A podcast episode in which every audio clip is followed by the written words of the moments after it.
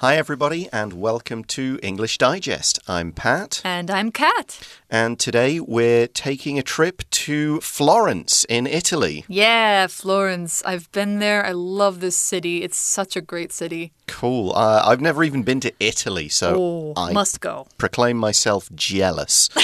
um, but we have a lot to get through today. We've got quite a long article with quite a few things in it to talk about. So let's get straight into it and read through.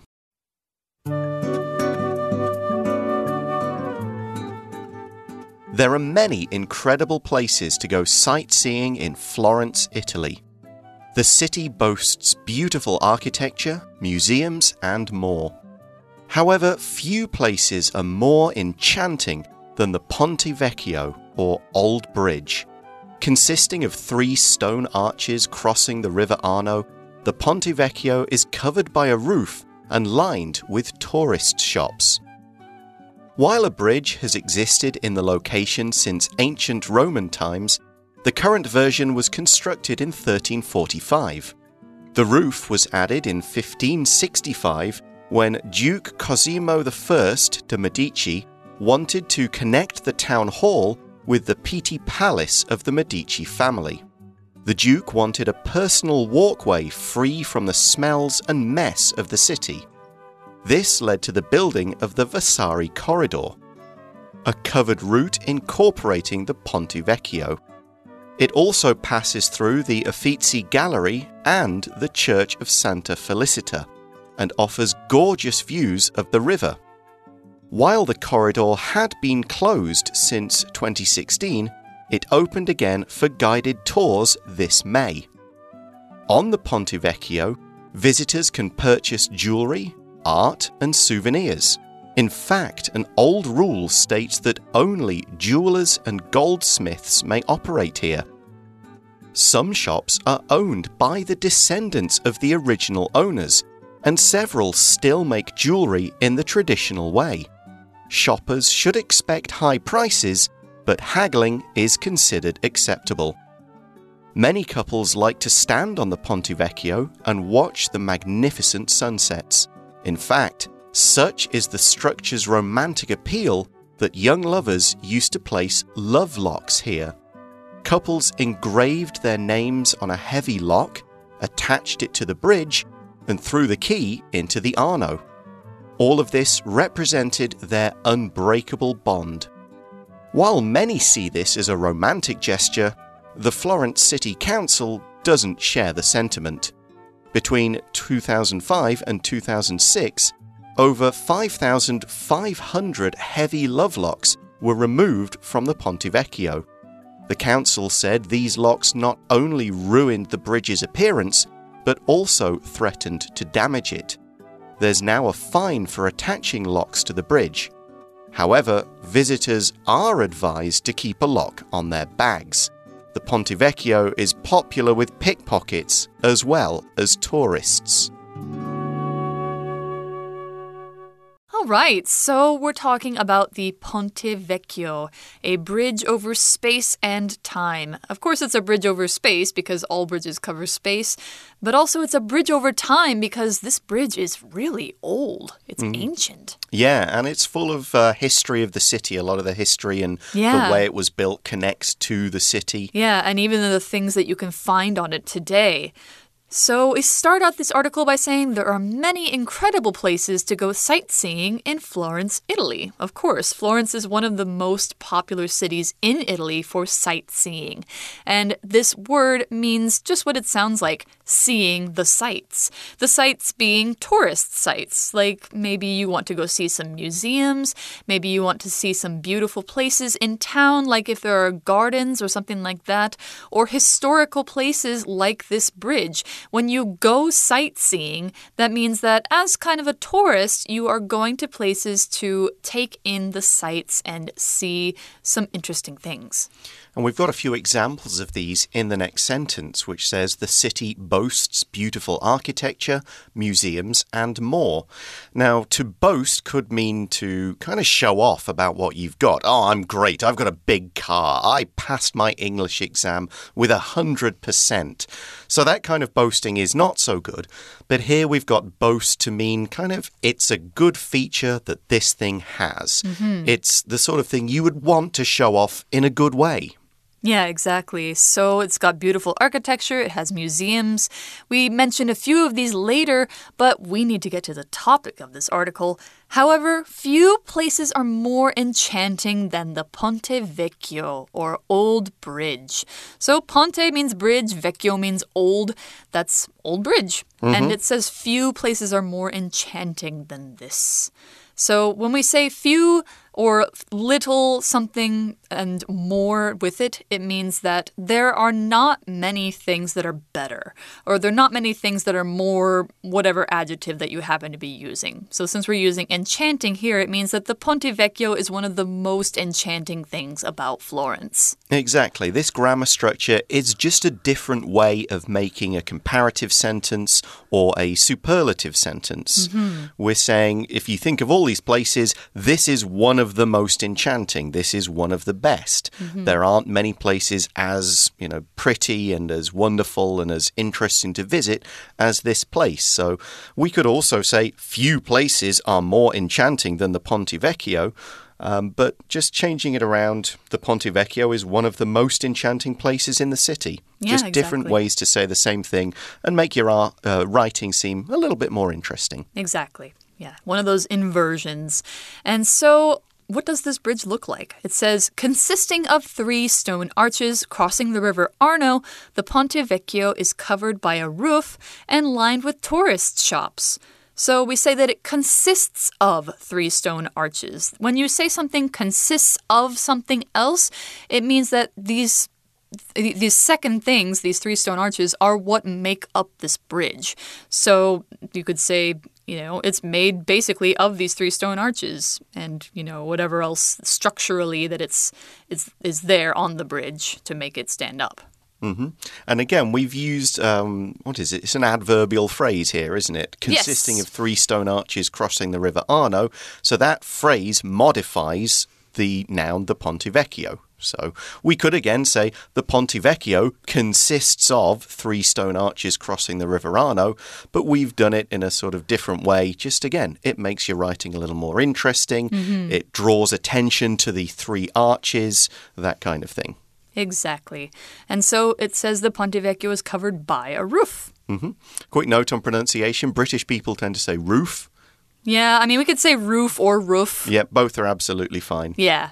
So while a bridge has existed in the location since ancient Roman times, the current version was constructed in 1345. So, I mean, already we're looking at a bridge that's nearly 700 years old, but mm-hmm. there's it's not the first bridge there. That's why we say the current version. So when we talk about a version, we mean it's one of many of the same kind of thing. So we could talk about a movie, we could talk about the Batman movie. There was a new version of the Batman movie this Yes. year, but there was also the Christian Bale versions, there was the other versions back George with Clooney. Yep, Michael Keaton. Val Kilmer. Yep, and the comic book story, that's a different version of the Batman. There's an Can't forget, what is his name? Adam. Adam West. Adam West. Yep, there is also his version. There's the TV show with him in, which was another version. There was the animated series. That's another so version. Many. Right. So these are all the different versions of the Batman story, and we're now saying these are there are different versions of this bridge. Some of them were washed out through flooding. Some of them were just rebuilt or taken Ah. down. So we use it to imply that there are more of these, but this is the current one. It's the one that's there right now. Okay. Wow. So it stood for almost 700 years without being washed out or, you know, Mm-hmm. Destroyed. Yeah, that's pretty impressive. Yeah, there's actually a fact I didn't get to put in the article, but um, when the Nazis occupied Florence in the Second World War, uh, Hitler told them to destroy all the bridges over the river as you leave to stop the Allies being able to follow us. No. But the German commander said, I'm not going to destroy the Ponte Vecchio. It's too beautiful. I'm leaving it there. Oh, and well, just good. went away. I didn't actually know that the Nazis occupied Florence because I thought that Italy was with them. Yeah, but they had German armies and Italian allies over there. But ah. yeah, the, the German commander left it standing because it was so nice. Well, that's good then. I mean, I'm glad that they left this part of history there. So, what about this roof that's the roof that's over the Ponte Vecchio? It says the roof was added in 1565, so about, you know, 200 years later, when Duke Cosimo I de' Medici wanted to connect the town hall with the Pitti Palace of the Medici family.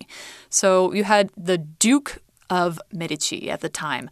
Um, a duke is kind of a noble person of a certain rank, and the Medici family, uh, if you don't know the history of Florence, back when it was its own state, they ruled the city, and they did so for generations. So the dukes and duchesses, that's the female uh, dukes of the Medici family, were basically the mayors of the city. Yep. Yeah. Yep, they were the rulers. We still have dukes and duchesses in the UK today. Yeah. It's pretty it's a pretty high rank. It's higher than a lot of the others like baron or earl or so on. Aren't some of the princes actually dukes as well? Yes, um, Prince Charles is the Duke of Cornwall. Ah. Uh, Prince William is the Duke of Cambridge. Uh, Harry lost his, obviously, Yeah, but yeah, but- they're all they're all they own large areas of land, or mm-hmm. that's kind of their position. Yeah. So why did Cosimo I do this? We see the Duke wanted a personal walkway free from the smells and mess of the city.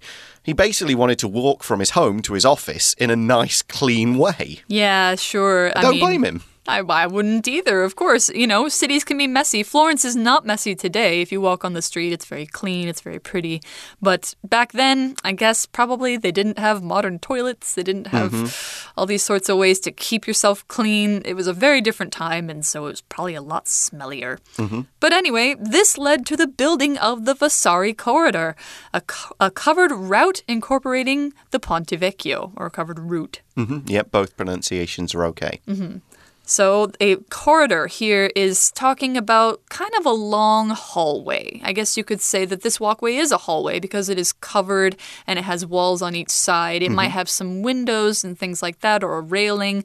Uh, when I think of another corridor, I think maybe of the walkway that goes between Taipei 101 and ATT and the Breeze Center. Like, it's kind of a corridor in its own right. It has a roof, it has guardrails.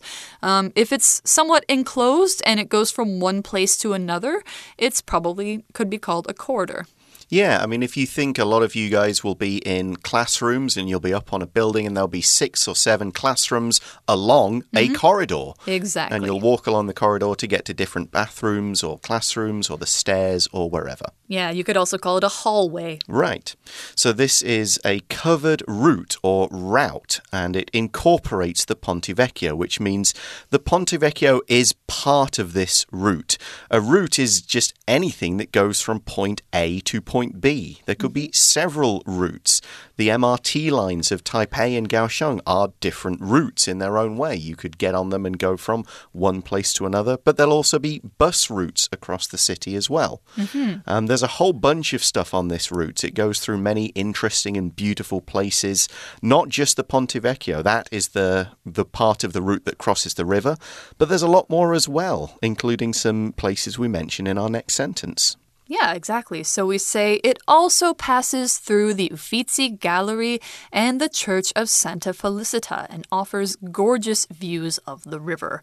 Now, unfortunately, when I was in Florence, the corridor was closed. I mm-hmm. couldn't go on it. My mom and I did go to Ponte Vecchio. We did go to the Uffizi Gallery, but we did not use the corridor to do so. Shame. Yeah, unfortunately. Next time. But it offers gorgeous views of the river, and this is true of the bridge, even at the street level, too. So, gorgeous just means extremely beautiful. It makes you go like, wow, this is really something. Mm-hmm. Mm-hmm.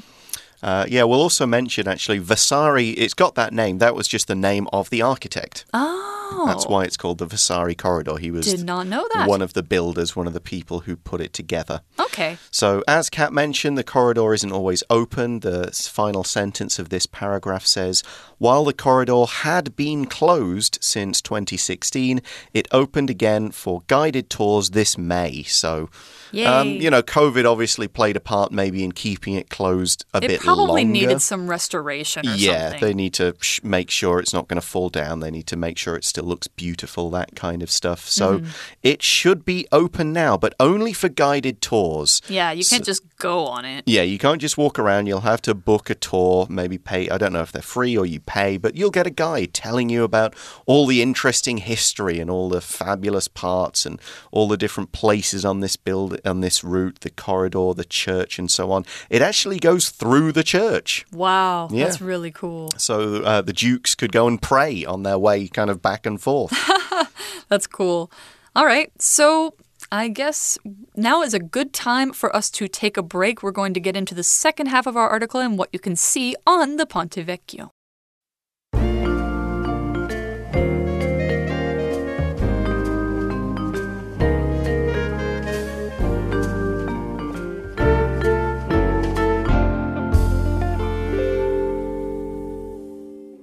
Right, we are back and we are going to talk more about what you can see when you go to the Ponte Vecchio. It's not just the Vasari corridor, there's more to see. On the Ponte Vecchio, visitors can purchase jewelry, art, and souvenirs. So, yeah, definitely. When you go on the bridge, it's not a bridge with just some railings. There are shops on the sides of it. So, you can purchase jewelry, you can purchase art, you can get some souvenirs.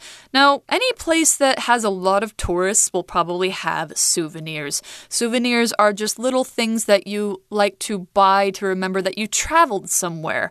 It could be like a magnet with a picture of the bridge, it could be a little keychain, it could be a postcard, it could be you know, even something with a, a photo of you in it. Mm-hmm. Yeah. Coffee anything- cup, something. yeah, so it's just any sort of thing that you buy to remind you, like, oh, I went to this place and I bought this thing here. Yeah, you often buy them for other people as well Yeah. as little gifts of, Yeah, you exactly. know, here's the, you know, I go back to the UK and buy people, here's a little model of Taipei 101. Yeah, yeah, exactly. gave my nephew, here's a garbage truck that makes noise like the garbage trucks here.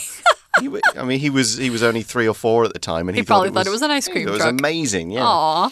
Okay, so you can buy these nice things, jewelry, art, and souvenirs, but maybe that's all you are going to buy. In fact, the article says an old rule states that only jewelers and goldsmiths may operate here. Mm-hmm. Now, I think that rule has been relaxed a little bit. I guess that you can probably buy a I mean, snack or a if coffee. you can buy souvenirs, then obviously the jewelers and goldsmiths are not the only ones who are making those. Exactly. Um, the rule, again, another fact that I had to leave out of this article, it was made by another Duke of Florence who just wanted to get rid of all the butchers Yeah. and leather workers. I did read about that. that Um, you know, they made the bridge really stink. Yes, so he said, get these out of here. We'll just have um, fancy trades here. So, Mm-hmm. jewelers make jewelry of all sorts, and a goldsmith works with gold.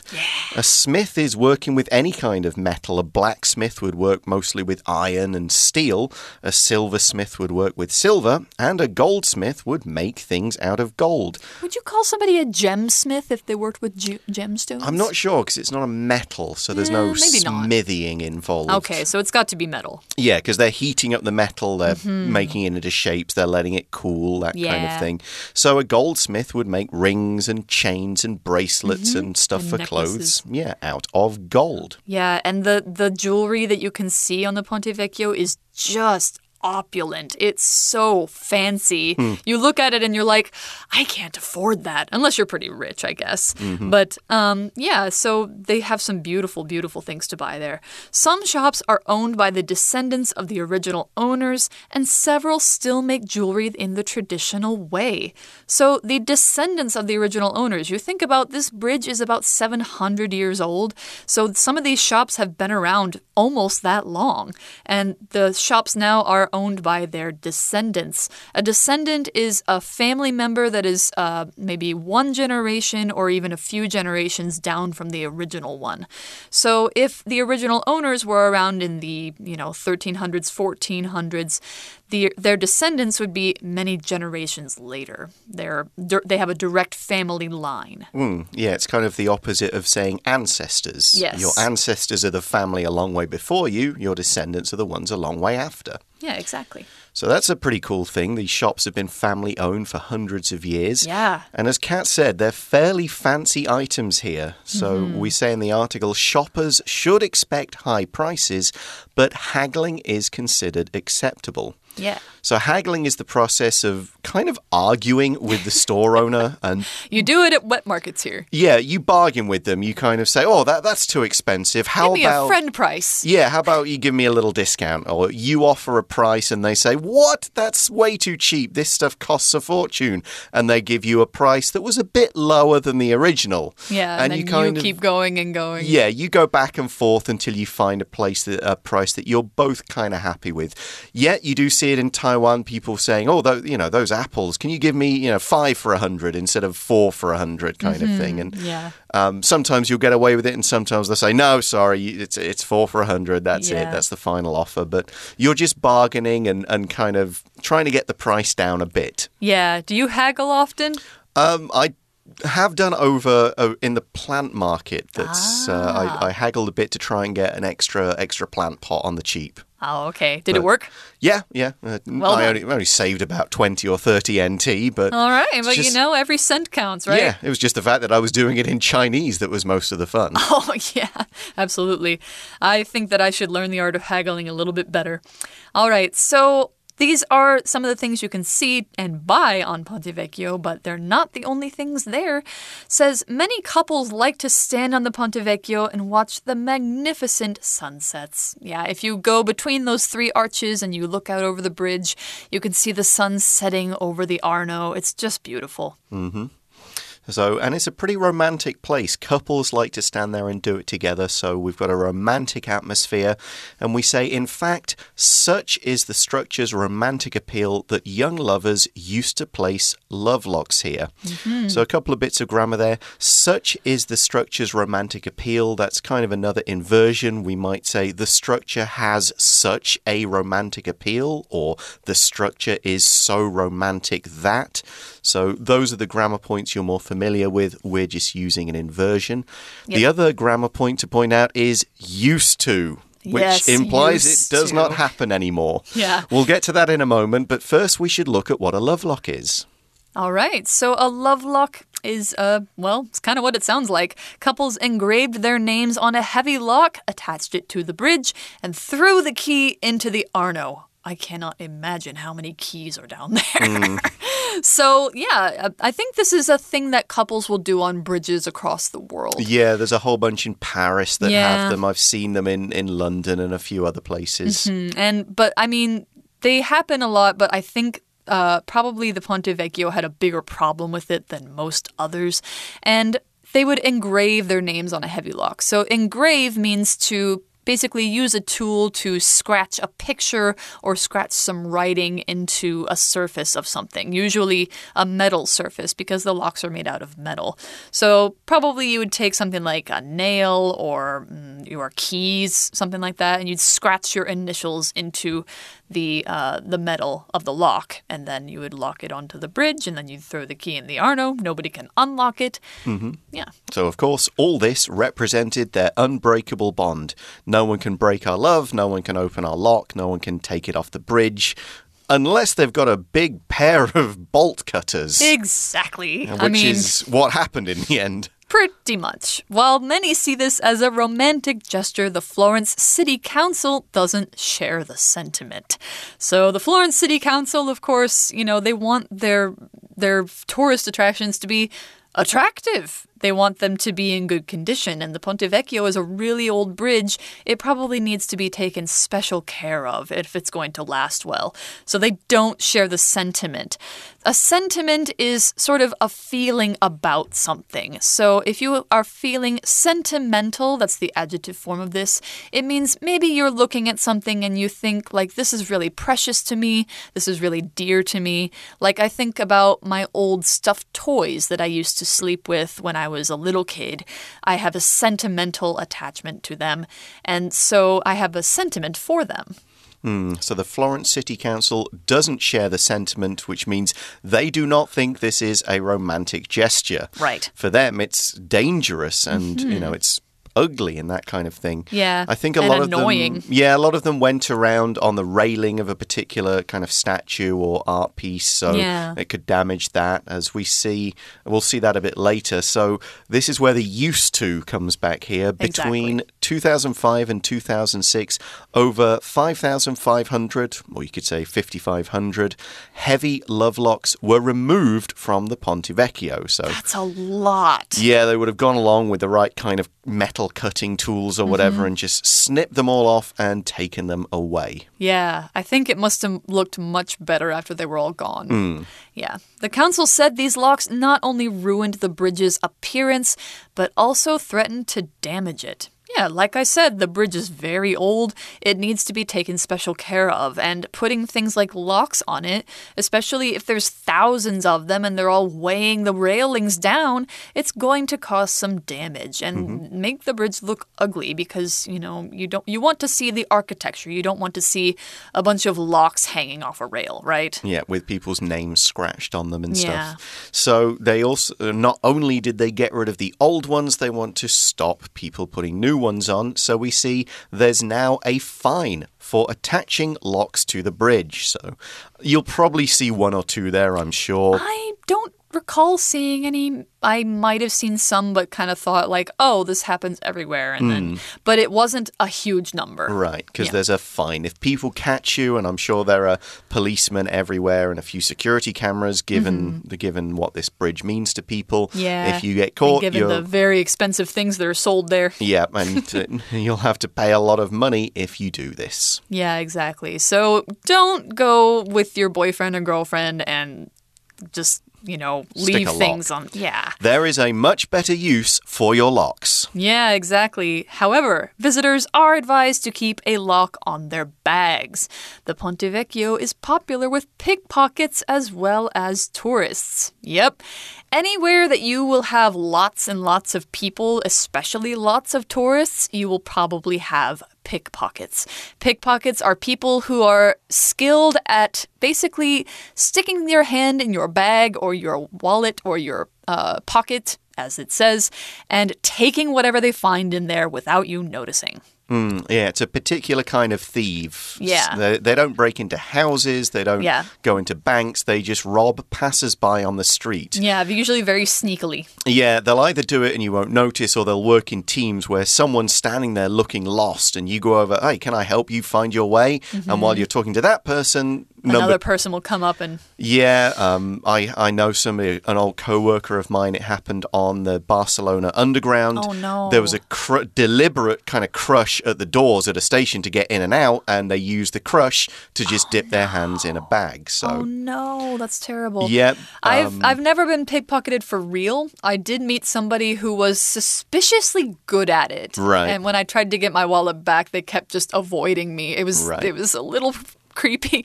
Yeah. But I mean, they were just trying to make a point. Yeah. Yeah. So do be careful uh, in those tourist areas. Keep a lock on your bag. Keep things carefully deep in pockets, that kind of thing. Mm -hmm. All right. But that is all the time we have for today. Thanks for listening to this article about the Ponte Vecchio with us. Hope you enjoyed it. For English Digest, I'm Pat. And I'm Kat. And we'll see you again next month. Bye bye. Ciao.